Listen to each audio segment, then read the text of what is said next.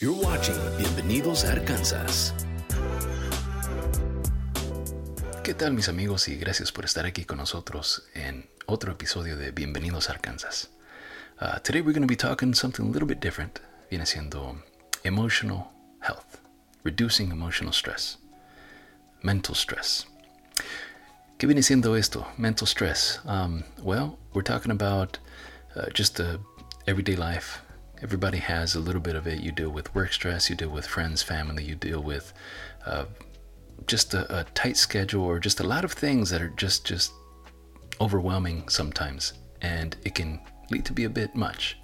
Entonces, eso puede afectar our quality of life. It can affect the uh, the way that we behave, the way that we carry ourselves, the interactions that we have. Entonces, let's uh, talk about it.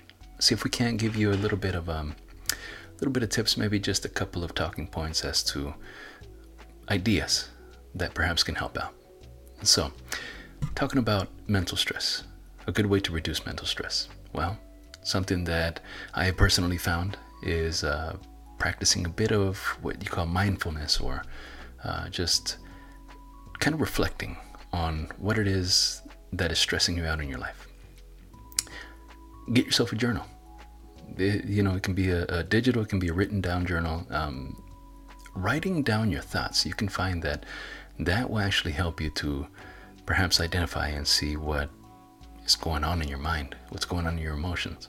Um, a lot of times, you know, you'll, you'll be so busy, uh, which can tend to happen that you really don't take time to reflect. You really don't take time to analyze what's going on. What do you what, interactions throughout your day that happen? Sure, sometimes you speak about them, pero I think a lot of us, um, you know, we tend to be a little bit busy and we don't perhaps necessarily, you know, take a look at how much those things impact us. In my personal case, uh, lo tomamos, we, you know, I, I file it away, you know, put it away. Uh, you say bottle it up sometimes, and you just jot it and save it for later, and maybe we'll talk about it later if it gets to be important enough.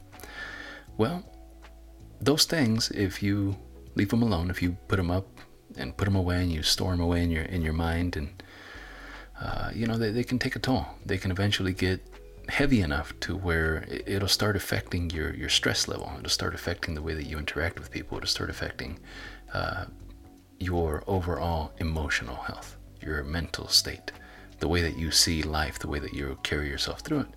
So starting a journal, you know, taking a little bit of time to just write down maybe your daily journal or also writing down, in my case, you know, sit and take time to yourself to write down what has been, I guess, big things in your life that are stressful.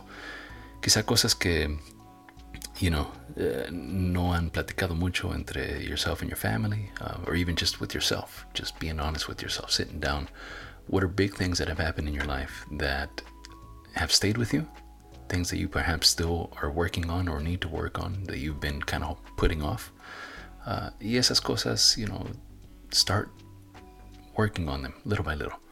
Uh, now, algo importante.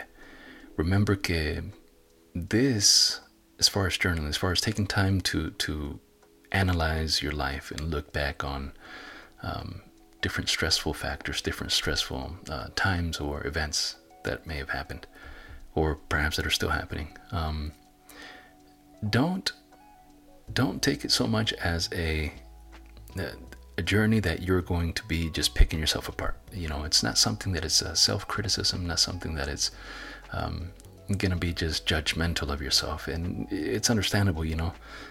You can get upset, you can get sad, you can get angry at different things, different events in your life.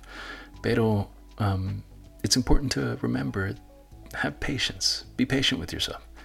Toma tiempo poder kind of take these journeys through your mind state, through your through your history, uh, without being judgmental, just kind of being a traveler through your through your thoughts and your emotions. Entonces, cuando puedes llegar to a level or a, a, um, a point where you are free of that self-judgment, you know, don't. It's not. It's not a matter of not holding yourself accountable for things that that maybe if you messed up or things that you did that you wish you didn't or uh, whatever the case may be.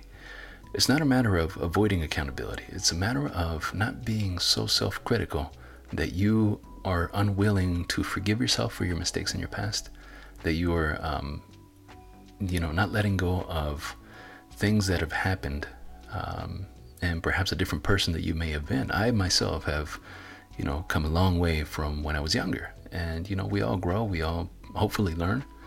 And entonces, that type of stress, um, mental stress, as far as uh, interactions and things that I've done. In my case, it it happens to be a little bit more of um, maybe personal, uh, you know, things that that have come from my side, and there are also a lot of other stressful um, factors that can come with uh, just interactions with other people at work. Um, you know, those types of things are also, you know, they're they're important to to tackle. They're important to get rid of to work through because if not, like I said, they build up and they end up getting a little bit overwhelming at time.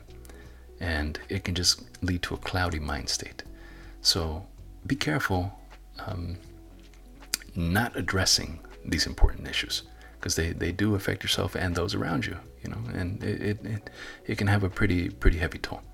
So, um, otra cosa que quizá puede ayudar is exercising you get to the point to where you you know you perhaps don't want to do exercise it's not for everybody you know not everybody likes to exercise all the time there's people that actually don't do it at all and that's fine. Um, but it can be um, really good for stress or releasing stress. It can help improve your mood if you get in you know at least 30 minutes of cardio uh, 30 minutes of you know yoga strength training whatever it is that you that you do. Uh, that can actually help you out. So studies have shown that that amount of activity, or at least uh, being able to, to work out physically, can also be a way of just kind of letting go and forgetting about everything else and just focusing on yourself. Um, a little bit of self improvement, a little bit more of a boost of self confidence, self esteem. All those things can help out and reduce the overall stress levels that you have. It can, you know, be a great tool to actually meet people or find somebody, uh, you know, uh, um, uh, emotional support workout group, if you will. You know, uh, somebody that, that you're not going to be just talking about your problems all the time, but somebody that you can go and work out with and just kind of, you know, have something to share and, and have something else that, that will distract you or take your mind off of these stressful things. You know, so you can you can just take a bit of a time out from all that stuff that's on your shoulders. That can help out. So, you know, give it a shot, give it a try. If you haven't done so already, you know, do a little bit of exercise. It doesn't have to be with other people. If you like to work out by yourself, you can do that. I myself work out um, here in a home gym, and I find that that works for me. Um, some people like and need to, you know, work with other people, and that's great. You can do that and actually encourage and motivate each other. So that that can help out. That can be quite quite a bit of help on your uh, emotional well-being. Um, remember that with a good workout, you know, uh, with a good uh, physical or whatever it is that, that, that you end up doing, uh, you need to be able to also heal from that. So, brings us to our next point getting enough sleep. You need to be able to get enough sleep in your daily life. You know, uh, there's people that work so much.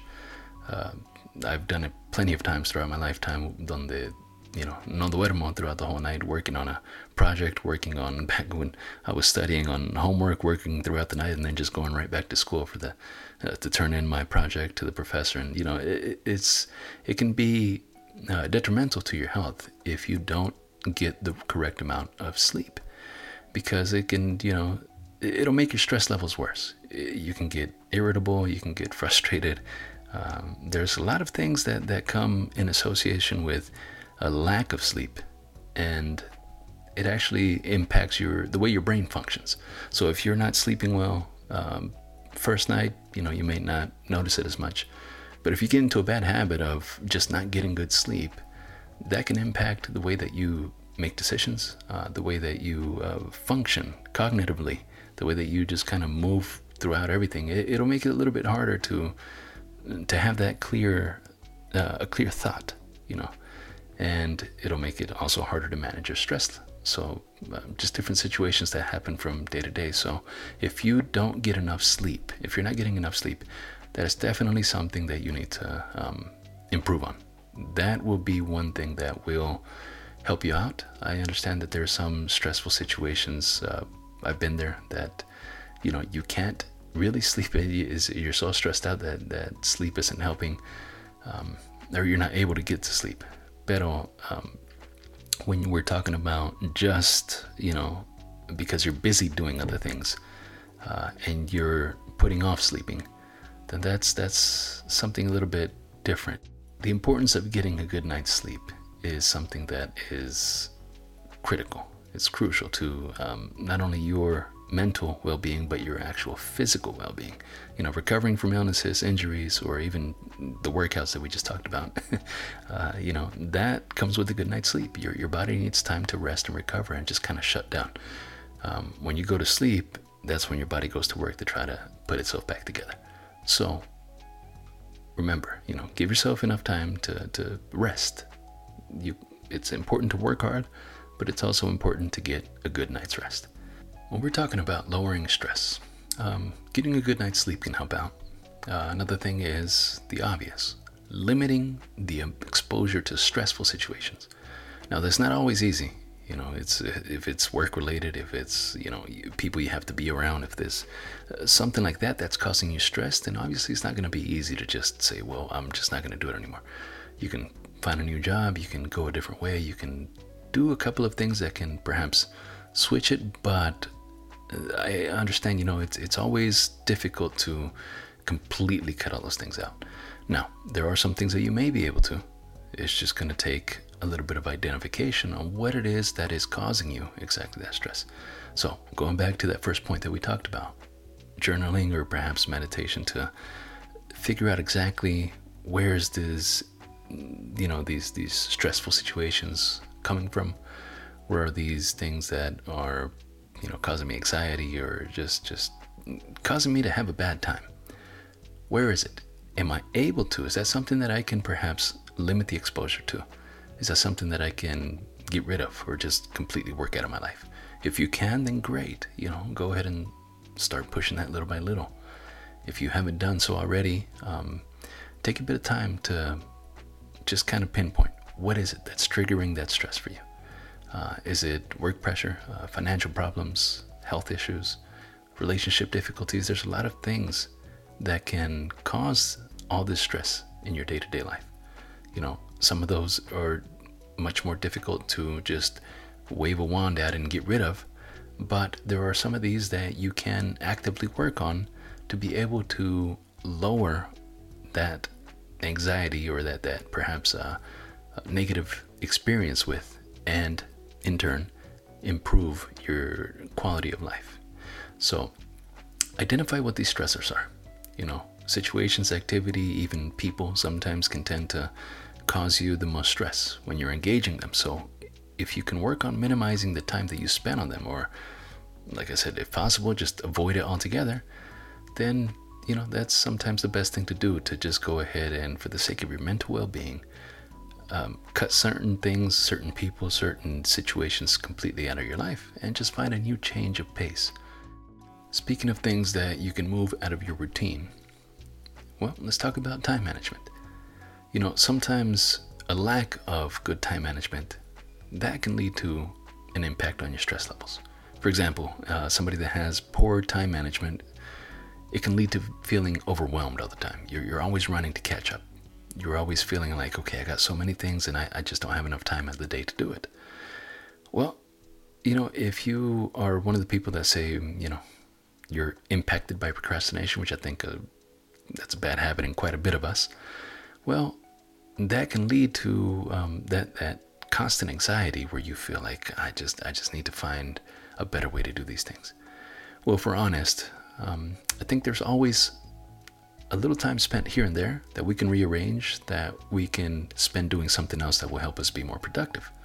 Now, procrastination can come in many different forms and it varies on how much each person does it, but it nonetheless still has a negative effect on us. So, try to, you know, figure out maybe you can restructure your day. Uh, you can restructure your workload so you won't have that feeling of always running to catch up.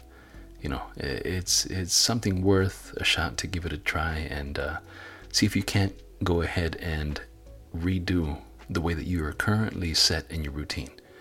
Uh, shake things up a bit and see if that won't help you out. Whatever the case may be, just remember that different strategies work for different people. So, whatever works for you may not look the same for your siblings, for your friends, and that's okay. The main takeaway is that reducing stress is crucial for your overall emotional well being and your quality of life. So, that's the end goal. And whatever shape or form that looks like doesn't matter as long as you're in a happy and healthy state. So, that's all for this week. Remember to follow our social media channels. Remember to follow our podcasting channels as well as visiting our website, laprensalibrear.com. Listen, I hope you have a good week. We'll see you next time y recuerden de disfrutar siempre de la vida plenamente.